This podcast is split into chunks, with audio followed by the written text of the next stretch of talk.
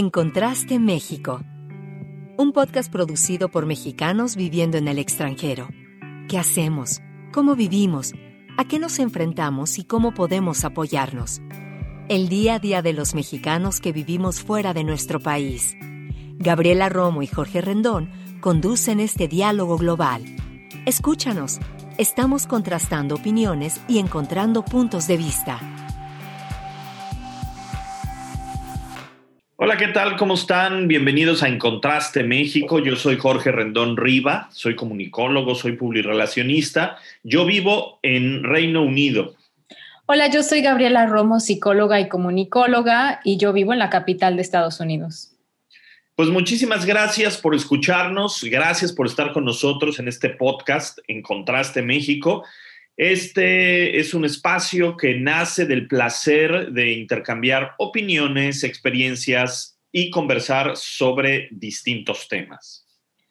Bueno, pues el diseño gráfico ha estado con nosotros desde que el ser humano comenzó a comunicar haciendo pinturas en cuevas. A través de la historia, sin darnos cuenta, el diseño gráfico pues nos ha acompañado como una disciplina que expresa ideas de una manera visual y de alguna manera también va reflejando la cultura y la sociedad. ¿Qué nos diría hoy el diseño gráfico en nuestra sociedad actual? Bueno, pues hablaremos hoy de ese tema, de otros más, eh, sobre el diseño gráfico.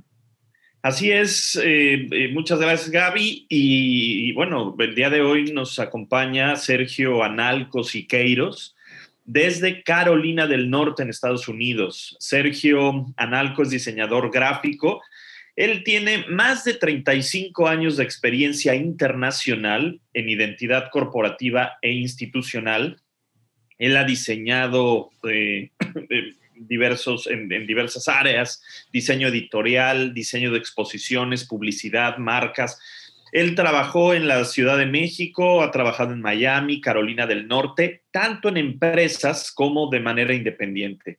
Ha trabajado para la Bolsa Mexicana de Valores, del Monte eh, Fresh Produce y en 1992 cofunda All Design, un multipremiado estudio de diseño que eh, tenía grandes clientes como Club Premier Aeroméxico, Grupo Posadas, Grupo Televisa, Telmex, Grupo Carso, Banamex y bueno, entre otros.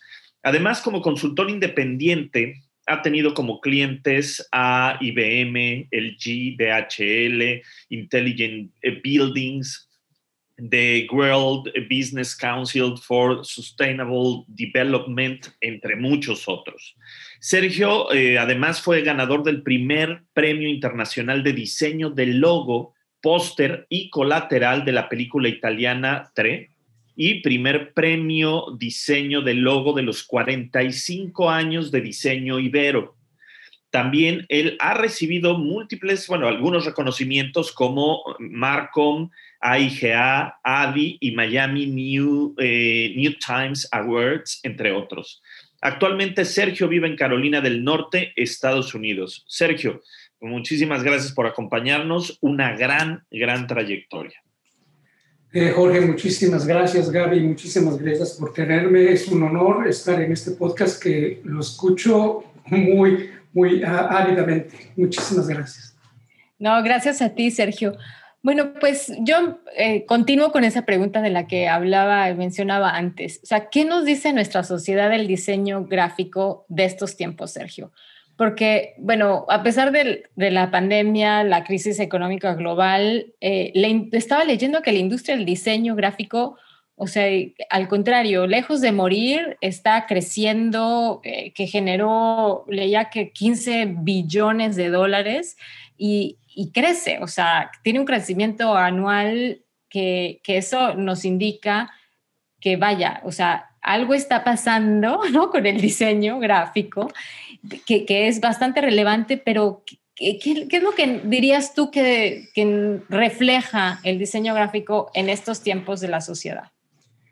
Eh, bueno, Gaby, eh, obviamente el diseño gráfico ha estado con nosotros, como tú lo mencionabas, eh, no necesariamente como diseño gráfico, pero a través de, de, muchos años. en la actualidad, yo considero que el, el, el, mercado visual es como un supermercado, ¿no? Eh, las marcas compiten por tener conceptos mucho más claros, nítidos y con un claro mensaje hacia el consumidor. Entonces, ¿qué, está, qué, quiere decir eso? Que obviamente entre más gráfico, más bonito, más elocuente, más llamativo, la marca, el producto o el servicio va va a sobresalir sobre las otras marcas o productos o servicios.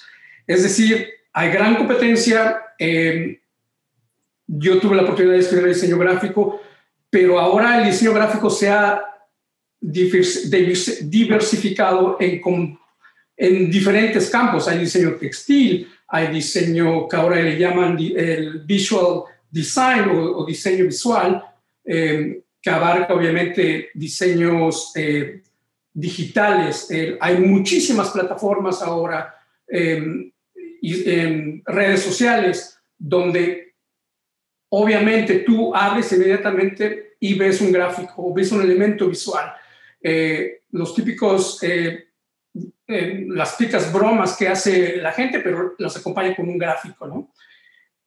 obviamente las plataformas, las nuevas plataformas, los nuevos medios se, están dando cuenta que la relevancia del diseño gráfico, ¿no? Y obviamente un diseñador gráfico o visual o como le quieran llamar, existe y por eso somos ahora una de, los, de las profesiones en boga, a, pesar de, de, lo que dice mucha gente, que hay mucha gente que no ha estudiado diseño gráfico, que se dicen diseñadores y que creen que con un programa o dos pueden hacer cositas. Claro, las pueden hacer, pero no a un nivel profesional como lo haría un diseñador gráfico. Justamente con esto que estás eh, diciendo, eh, Sergio, eh, pues justamente lo, lo, que dices lo vemos todo el tiempo, ¿no? creemos a veces que tenemos la capacidad o, incluso pensamos que podríamos ser diseñadores o hacer gráficos para, nuestras redes sociales o, o, incluso hacer un logotipo, ¿no? Y esto, eh, o, bueno, antes eh, probablemente lo hacíamos con, con, algunos programas más, más sencillos, ¿no? Y, y, ahora ya hay muchas herramientas que te dan eh, formatos prediseñados, ¿no? hay muchas, muchas herramientas que están al alcance de la gente y, y, por supuesto que se vuelve ahora un reto para los diseñadores. ¿Qué haces en ese, en ese sentido tú como, como diseñador gráfico para, para, para eh, contrarrestar un poco o hacer eh, tu oferta de servicios mucho más valiosa? Es una pregunta muy interesante, Jorge. Em, los clientes que están, digamos, educados en ese concepto quieren decir que tienen un, un departamento robusto de marketing, un departamento robusto que entiende las necesidades profesionales. Eh, eh, lo, lo, mencionas muy bien, hay programas modernos que cualquiera puede entrar, poner una tipografía, cambiarla, colores, ¡boom! Tienes un diseño casi instantáneo. Una computadora no le das clic y te diseña algo, ¿no? Eh, es parte todavía del, de la interacción humana. Respondiendo a tu pregunta, mm, el, el cliente sabe que un diseñador gráfico tiene los recursos, el conocimiento eh, y, y, el savoir o aquel sabor para entregar en, base a, la marca o al, como le llaman, el branding de una empresa, entregar un producto, un servicio o eh, una marca. ¿no? En este caso, eh, sí, el mercado puede ser competitivo, pero el, cliente va a obtener un resultado muy favorable con el valor agregado que está esperando de un profesional. Oye, este, en tu experiencia, Sergio, que has trabajado con grandes empresas, has trabajado en el mercado en México, en Estados Unidos, eh, ¿tú has notado o notaste como que diferencias culturales que sobresalen a la hora de diseñar para estas empresas? O sea, que vienen de culturas diferentes, con audiencias diferentes, etcétera. O sea, ¿qué contrastes, si es que acaso encontraste, podrías mencionar? Eh, es muy interesante tu pregunta, Gaby. Fíjate que en el mercado, eh, aquí le llaman el General Market de Estados Unidos, no, encuentras tanta diferencia, pero encuentras diferencia en el mercado hispano que se produce en Estados Unidos. Me explico. En Miami, por ejemplo, que es una meca donde hay muchas empresas latinoamericanas eh, y globales y hay, eh, existen agencias que se dedican exclusivamente a, atender el mercado hispano. Eh, el problema es de que, por ejemplo, hay diseñadores o, copywriters o creativos que diseñan para el mercado hispano solo viendo su misma idiosincrasia. Es decir, una palabra puede sonar muy bonita eh, para el mercado eh, de Miami, pero no suena lo mismo para el mercado eh, en Latinoamérica o el colombiano o el mercado en, perdón, en California. Me explico. y, hay palabras que pueden inclusive llegar a ofender, no significan lo mismo, por decirte algo, hay una campaña actual de, que es de una, telefónica y el, el, que lleva la campaña es una persona que, habla dominicana o República Dominicana o cubano, y cuando mencionan una palabra se entiende como una ofensa al mercado general. Es decir, el tono o, la palabra que uno escoge debe ser de un mercado mucho más genérico en el mercado hispano. Eh, puedes ofender, inclusive en México o en otros países, una palabra no significa lo mismo que estés hablando, por ejemplo, en Guadalajara como en Ciudad de México. Me, explico. Ocupo, mucha gente utiliza ocupo para decir, eh, yo ocupo esta pluma, en lugar de decir, yo eh, utilizo o necesito esa pluma. Imagínate en mercados como eh, en Argentina, Colombia, donde una palabra te puede llegar a meter en problemas. Oye, sí, y, digo, esa, esa, palabra ocupo es muy del norte, de la, de, la, de la República Mexicana, por ejemplo, ¿no? A mí me llamaba mucho la atención, siempre hay estas diferencias eh, de, en, lenguaje, diferencias culturales, diferencias de, muchos tipos. Eh, ahora, eh, en cuanto a tendencias, Sergio, tendencias del, diseño gráfico, ¿cuáles serían, desde tu punto de vista, las tendencias actuales o hacia dónde va la, tendencia del, diseño? Obviamente, a lo largo del tiempo han cambiado, ¿no? O van cambiando un poco, un poco las tendencias. Supongo que es un poco incluso como la moda que, que, va cambiando, van tomando ciertos, eh, ciertos caminos. Eh, ¿cuál, ¿cuál, sería la tendencia? Eh, ¿Hacia dónde va el diseño? Y, y, la otra pregunta sería, ¿y quién determina eso?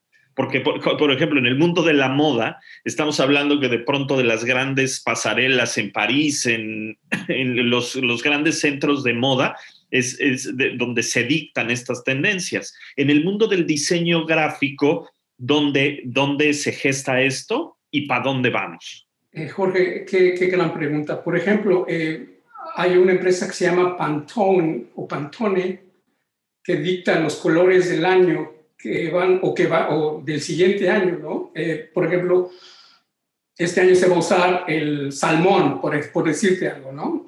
Que tiene un, número específico. Esa es más o menos la tendencia. Lo que yo noté en estos dos, dos últimos años en cuanto a colores, no sé si ustedes lo han notado, que hay un degradé de color, como un, un difuminado de color de, que va de un color, por ejemplo, eh, verde a un amarillo o de un eh, morado a un rosa o de un azul a un colores neones, colores, o sea, pero hay degradés, hay mezclas de colores en, el contexto general. Eh, en cuanto a los logotipos, por ejemplo, antes como diseñador buscabas hacerlo más simplificado, logos con tipografía muy sencilla, elementos gráficos muy muy elementales, pero ahora está regresando el concepto 3D o tridimensional. tú ves logotipos ahora con volumen, con, con sombritas, con elementos que causan que el icono o la imagen gráfica tenga cierto volumen, que le dé cierta profundidad, colores mucho más eh, vistosos, neones, eh, eh, están explotando los colores cálidos, vívidos, y mencionando quién dicta las tendencias, en el caso de Pantone, los colores, pero en el mundo general del diseño, ahora hay diseñadores que que pueden dictar una tendencia, por ejemplo, como una, una red, no sé si te acuerdas en los años 80, que había esa como el horizonte y había una retícula así como de muy tech y muy... Eh, eh, como el horizonte lo ves así como una eh, perspectiva, ¿no? Eso era muy de los 80 y muy colores neones, pues también está regresando esa tendencia, es decir, muchas veces la imagen, los conceptos se reciclan y regresa. Eh, el 30, 40 años tiene un ciclo y vuelve a regresar. Entonces, aquí el reto es pues, ser diferente, tratar de ser diferente, no seguir tendencias. En mi caso, yo no sigo tendencias. Lo que yo pretendo es hacer eh, basado en las, en las guías de la marca o del producto, seguir con eso y hacer algo interesante o al menos que, que marque la diferencia, ¿no? Oye, eh, Sergio, y, un poquito de la mano de esto que te acabo de preguntar. Em, me, gustaría saber, de pronto hay marcas eh, que, llevan o que tienen logotipos de hace muchos años. Eh, son, son marcas que han funcionado con logotipos y, y, que, y que ya están muy posicionados, que ya son muy reconocidos, pero que probablemente eh, ya no, no estén en tendencia, que no estén muy actuales, que de pronto tengan algún elemento gráfico eh, que el, bueno, si nos metemos ya a, ser muy técnicos, ¿no? El isotipo, eh, que, que, ya no está tan actualizado, etcétera. Entonces, de pronto hay esfuerzos obviamente no por cambiar el logotipo, porque cuando cambias un logotipo también estás arriesgando la, la, marca, ¿no? Porque es la, recordabilidad, es el reconocimiento de la marca. Sin embargo, cuando haces un cambio del logotipo, por ejemplo, para renovarlo, para refrescarlo, revitalizarlo, eh, ¿qué, tomas en cuenta? Porque estamos hablando, o sea, de que necesitas eh, eh, renovarlo, pero que tienes que seguir las mismas líneas, es conveniente cambiarlo por completo, no. Eh, ¿qué, pasa con esta, este bueno, y, se habla de un posiblemente rejuvenecimiento, pero a lo mejor no lo es, sino revitalización, un cambio de, logotipo, ¿no? ¿Y qué pasa, perdón, ¿y qué pasa con estos logotipos cuyos imágenes ya son antiguas? Pero que están muy reconocidos, que son muy reconocidos? Bueno, eh, buena pregunta, Jorge. Eh, muchas empresas, dependiendo del producto, dependiendo de la empresa, pues es conveniente cambiar la imagen. Obviamente empiezas por el logotipo, pero no solo es el logotipo, es un sistema de imagen, ¿no? Cambias el logotipo, luego tienes que cambiar los colores, luego tienes que cambiar la tipografía y luego el tono, el tono de cómo te diriges al, al cliente. Eso se llama branding, ¿no? En un contexto. Eh, en cuanto a las empresas antiguas o, clásicas, por ejemplo, imagínate si cambiáramos el logotipo de Nike, ¿qué pasa de la noche a la mañana, no? Ya el, logotipo es una marca tan icónica que solo el hecho de tener la, la, palomita, reconoces eh, a la palomita, todo el mundo reconoce en el mundo la palomita sin tener el, nombre, ¿no? Eh, Coca-Cola o empresas de, de, de, esa, de, esa, de esas tallas te voy a contar una anécdota muy interesante. En los noventas, eh, General Electric contrató a un despacho mundial que era Walter Landor, si no me equivoco, en San Francisco, para cambiar el logotipo de General Electric, que es GE. No sé si lo visualizan, que es como un sello con una G y una E adentro del, del círculo. Walter Landor convocó a todas sus eh, agencias en el mundo hicieron un concurso entre la agencia a todas sus oficinas y concursaron todas las oficinas, entregaron más de 300 logotipos diferentes, se hicieron un, um, fueron eliminando, eliminando, eliminando, hasta que quedaron 100, luego 20, luego 10, etcétera. Quedaron tres finalistas. Invirtieron muchísimo dinero, y creo que en ese entonces eran casi 20 millones de dólares lo que habían invertido GE para que eh, Walter Lando renovara su marca. Al final, no cambiaron nada más que decidieron redibujar el logotipo de GE con unos trazos mínimos, como que pulieron el logotipo. Es decir, después de una investigación de casi tres años, de 20 millones de, dólares invertidos y de eh, una profunda, profunda eh, retroalimentación, decidieron que cambiar la marca iba a impactar mucho más eh, el, prestigio y la imagen de la empresa que, que invertir ese dinero. Es decir, le hicieron invertir y lo que hicieron es agregaron, a después de haber renovado o pulido ese logo, ese sello, que yo le llamo sello, de GE, eh, implementaron eh, diferentes marcas al, producto o submarcas al producto, es decir, GE Capital, GE Construction, GE whatever, lo que, es decir, subproductos o submarcas o sub, eh, compañías asociadas al GE y crearon un, una guía corporativa súper robusta globalmente, ¿no? Es decir, invirtieron dinero, pero quedaron con ese concepto y decidieron no cambiar la marca. Es decir, tú cambiando la marca de una empresa tan bien establecida puedes caer en un hoyo y perder, perder muchísimo. ¿Responde tu pregunta, Jorge? Sí, sí, claro, por supuesto. Muchas gracias. Y estoy pensando también, o sea, ¿qué pasaría si cambiaran el logo de Coca-Cola? O sea, no, o sea, es súper clásico, ¿no? O sea, oye, y este, y, Sergio, este, ya yendo a un nivel un poco más personal, tú mencionabas antes que, cuando, que tú no sigues tendencias, sino que te basas más como en la cultura de la empresa, ¿no? A la hora de trabajar con ellos. Ahora, dentro de eso, sabe que tiene su branding y que igual ya tiene como una base y todo, en realidad, ¿cómo le haces para estar inspirado? Porque se necesita mucha creatividad este, para, para generar estas ideas, porque en realidad es, o sea, es, arte visual de alguna forma, ¿no? Entonces, ¿cómo le haces? O sea, ¿de dónde sacas tu inspiración? ¿Cómo te mantienes al día?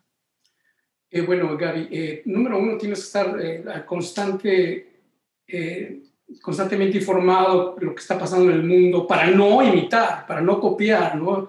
Básicamente, también buscas fuentes de inspiración o que viste, oh, hace años vi eh, ese elemento gráfico, algún día lo, lo pienso implementar, ¿no?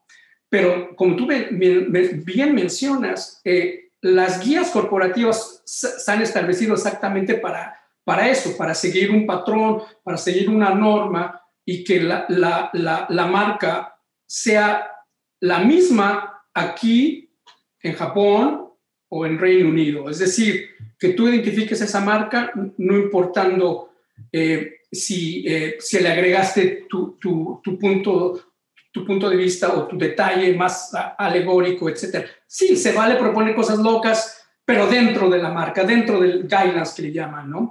Eh, buscando inspiración, pues me encanta leer libros, me encanta eh, ver películas. Em, el Internet es, una plataforma que ha explotado eh, visualmente por todos lados. Hay redes sociales que yo no tengo, pero de que de vez en cuando las ves y dices, ah, mira, qué interesante, eh, alguien compartiendo. Em, pertenezco a grupos de, diseñadores donde a veces comparten experiencias y enseñan oye, mira, diseñé este logotipo, ¿qué, qué opina? ¿no? Eh, hay muchas redes internacionales donde diseñadores comparten y hacen un poco de retroalimentación y qué es lo que está pasando. Lo, lo importante aquí es no caer en, en, en, en imitaciones o, o, o, conceptos muy similares. Hay, hay ejemplos muy famosos en línea actualmente donde ha habido plagios o la gente pretendiendo hacer algo muy diferente y ves algo muy, muy parecido, dices, eso ya lo vi, eso es un plagio, ¿no? no a mí no me van a venir con eso. Entonces es muy importante, sobre todo la investigación es para no caer lo que alguien más está haciendo, ¿no? Y, por ejemplo, te voy a poner un, un ejemplo. Para un concurso de logotipo, por ejemplo, o, o que alguien convoca un logotipo con estas características, tiene que ser así, eh, el, el, cliente te da un brief creativo, ¿no? Imagínate que, se, que damos ese brief creativo a 20 diseñadores, a 100 diseñadores. El brief creativo va a pedir que, ok, vamos a diseñar una palomita eh, que tenga cuatro alas y que eh, simbolice esto. Te puedo apostar que de, esos 100 diseñadores, 50 va a llegar con una idea muy similar. ¿Por qué? Porque estás, estás eh, proponiendo qué es lo que quieres como cliente, ¿no? Entonces, dentro de esas 50 diseños, vas a encontrar que alguien hizo algo muy loco, muy extravagante, o no, sé Pero la idea es esa, eh, que el, el, brief creativo o, la idea lógica detrás de ese, de ese concepto tenga, tenga pies y cabeza. Entonces, te vas a encontrar con a lo mejor 10 diseños que están idénticos o muy parecidos, pero a, lo mejor la fuente es diferente, eh, eh, los colores son diferentes, pero eso, eso es el resultado de, de, de, de, un brief creativo y que para no caer en eso hay que hacer investigación. Muy bien, eh, muchas gracias Sergio. Oye, y aquí nada más de chismoso, ¿por qué no tienes redes sociales? Es muy buena pregunta. solo tengo LinkedIn y eso porque... Y lo acabas de abrir, ¿no? Hace poco. Eh, sí, tuve el, placer de que la Universidad Iberoamericana, mi alma madre, me, me invitara a ser parte de la red eh, de Iberos, eh, red de egresados Ibero en el mundo, y yo soy ahora el representante de, del capítulo de North Carolina, y por eso la abrí, pero no me ha interesado. veo que mucha, mucha gente compite, dice peladeces en línea, no, no, no me interesa, ¿no? Eh, yo creo que tener lo que tienes, eh, y si tienes que contactar a alguien, pues escribes un texto, levantar el teléfono, old school, vieja escuela. Ok, no es, no es otra razón más que eh, eso. Exacto. Ok, perfecto. Y... No, nada, bueno, pues Sergio, este, la verdad es de que ha sido un placer y la verdad este, es aprender de este tema que igual uno dice, bueno, el diseño gráfico a veces, o sea, estamos expuestos a ello y, no prestamos tanta atención cuando, o sea, todo eso que hay detrás, ¿no? O sea, y, el diseño gráfico, la verdad es que hace que todo sea muchísimo más bonito, se vea mucho más profesional, más pulido y la verdad es que nos da muchísimo gusto tenerte en el, programa, donde también nos dejaste ver tu opinión, tu experiencia. Y, ya hasta Jorge chismeó aquí contigo, ¿por qué no tienes redes? En fin. No, tengo redes, pero, pero tengo mi, mi website, sergioanalco.com, que cualquiera puede visitarlo y me pueden contactar a través de ahí o a través de LinkedIn. Oye, Sergio, y, nada más a manera de, mensaje final, eh, ¿qué, le recomendarías a los eh, jóvenes, eh, a los estudiantes o, gente que quisiera estudiar de pronto algo de diseño gráfico y, que está por ahí, no sabe bien si decidirse por esa área o no? ¿Qué les dirías? ¿Qué consejo le, darías a estos jóvenes? Pues eh, Jorge, no sé si recuerdas cuando tú estabas en prepa que probablemente estábamos en el mismo, en el mismo bote, es decir, no, no sabíamos a ciencia cierta que íbamos a estudiar. Eh, yo, les recomendaría que vayan, visiten diferentes escuelas, que, exploren, que visiten, si, les interesa al menos el diseño gráfico, que, que vayan a, encuentros de diseño gráfico. Ahora en línea puedes, no hay excusa, puedes hacerlo eh, sin ningún problema. Hay, hay eventos gratuitos. Em, yo les invito a que visiten despachos de diseño, que, que vayan a, a, ferias de diseño, que, se, que, que, eh, se, hagan socios de asociaciones en México y en el mundo. Hay diferentes y diversas asociaciones que eh, eh, obviamente mucha gente, y los, los, jóvenes ahora que tienen plataformas súper diversas, súper locas de todo tipo, que lo hagan ahí, ¿no? Eh, yo los invito que se aproximen a un diseñador gráfico, alguien que ya tenga la experiencia, que, que, nosotros como diseñadores gráficos, además de haber ya eh, batallado y abierto puertas para mucha gente, pues que también tengamos la oportunidad de, de, de, ser mentores para aquellos, aquellas nuevas generaciones que vienen, ¿no? A mí me encanta de vez en cuando eh, revisar los portafolios de, chicos que están por entrar a la universidad o recién están saliendo de la universidad. Eh, yo eh, soy parte de la LGA aquí en, en, Estados Unidos y de vez en cuando me invitan a revisar portafolios de trabajo, doy recomendaciones y guías de qué hacer, ¿no? Eh, eh, cuando te experimentas en este mundo piensas que todo es en la computadora, pero también hay que arrastrar el lápiz, es más de hacer algo más artístico, ¿no? La computadora es, un gran, es una gran herramienta, pero es solo eso, una herramienta. Hay que también arrastrar el lápiz, ensuciarse las manos, eh, jugar con colores, con texturas, con con el mundo. El mundo es, un, es, un, es un, una bella diversidad para aprender del diseño. Muy bien. Pues muchísimas gracias, eh, Sergio Analcos y Queiros. Muchísimas gracias por haber estado con nosotros, por abrirnos este, este panorama acerca del, diseño gráfico em, y desde una perspectiva internacional, porque has tenido clientes a nivel México, pero a nivel internacional también, y esto, por supuesto, pues eh, es, es, es, motivo para estar orgullosos de un mexicano que también está haciendo cosas eh, de su carrera en el extranjero. Entonces, muchísimas gracias, eh, Sergio, gracias por estar en Encontraste México. Muchas gracias a ti, Jorge y Gaby. Muchas gracias. No, muchas gracias, Sergio. Y muchas gracias también uh, por escucharnos. Somos Gabriela Romo y Jorge Rendón, quienes realizamos En Contraste México con la ayuda de Melania Ortega en la producción de este programa y también de Gladys como asistente de producción. Escúchanos en Spotify cada 15 días o en la plataforma que ustedes escuchen. Y en redes sociales también nos pueden encontrar bajo el nombre de En Contraste México. Muchas gracias.